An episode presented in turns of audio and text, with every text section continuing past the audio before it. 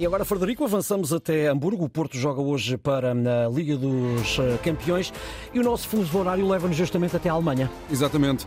À frente no tempo está o jornalista Carlos Rui Abreu, está Ricardo Soares num fuso horário diferente do nosso, apenas uma hora de diferença aí na Alemanha. Bom dia, Carlos, na cidade de Hamburgo.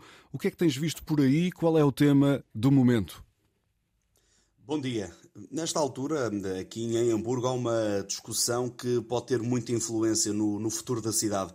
Hamburgo tem um porto já com mais de 800 anos, vem já da, da época medieval. O Porto de Hamburgo que é uh, um dos três maiores da Europa, a par de Roterdão e de Antuérpia, e que desde essa altura que é gerido por fundos públicos, pelo Senado, a espécie da Câmara Municipal aqui de Hamburgo. Ora, eh, no início do ano, no início de 2023, uh, a empresa chinesa Bosco adquiriu já uh, três uh, terminais, entrou uh, no capital da administração do Porto, da empresa Hala, que é a empresa que historicamente gera esta, esta infraestrutura portuária. Só que na última semana, um multimilionário alemão de 86 anos, o Klaus Michael Kuhn, manifestou a intenção de comprar grande parte do capital da Hala para dar uma nova dinâmica ao Porto Porto, que tem estado em queda, tem tido uh, a cada ano que passa menos uh, transações, tem movimentado uh, menos mercadorias e com isso também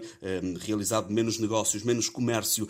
A par dessa intenção deste multimilionário alemão que tem uma empresa sediada na Suíça, houve também a entrada nesta intenção, não passa disto mesmo nesta altura, da MSC, que é uma gigante do transporte marítimo, também com sede na Suíça. E estas duas intenções fazem com que o Estado do o Senado, o Estado desta cidade de Hamburgo possa um, perder os 51% que ainda detém, ou seja, a maioria da gestão do Porto. E isto tem dado aqui muita polémica nos jornais, na, na televisão Fala-se muito desta questão da possibilidade de, pela primeira vez em mais de 800 anos, uh, o dinheiro público deixar de mandar no porto de Hamburgo, para terem uma noção, emprega mais de 30 mil pessoas.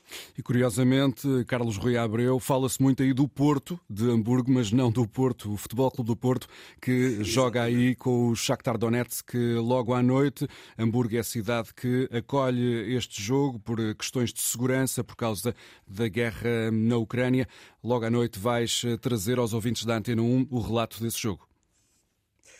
E esta escolha não foi eh, por acaso. É que em Hamburgo, na cidade de Hamburgo, eh, é estimada a presença, nesta altura, eh, a viver e a trabalhar de cerca de 25 mil ucranianos. E em toda a área metropolitana de Hamburgo, numa área mais abrangente, estima-se que haja perto de 100 mil. E por isso o Shakhtar Donetsk está nesta altura sediado em Lviv, na parte mais ocidental do país em guerra, uh, escolheu Hamburgo a mais de mil quilómetros. Haveria outras opções mais próximas, na Polónia, uh, na Roménia, mas a opção dos responsáveis de Shakhtar foi precisamente jogar em Hamburgo, uh, na cidade onde existe um histórico clube que desde 2017 que está na segunda liga alemã, o Hamburgo, mas que é uma das equipas com mais presenças na Bundesliga, o principal campeonato campeonato alemão. E o jogo, eh, para terem uma noção, já tem nesta altura cerca de 42 mil bilhetes vendidos, num estádio que terá capacidade logo mais para 51 mil. Por isso é um estádio que estará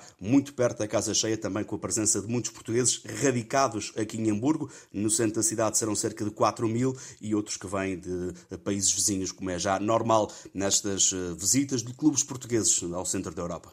Está explicada a escolha da cidade de Hamburgo para acolher esse jogo entre o Shakhtar Donetsk e o Futebol Clube do Porto. Obrigado, Carlos Rui Abreu, ele que vai relatar a partida logo à noite. Foram, foi nos nossos olhos, os nossos ouvidos, esta manhã em Hamburgo, cidade alemã, que se encontra Ricardo Soares noutro hum. fuso horário diferente. Justamente, e que acorda com 14 graus e com céu cinzento.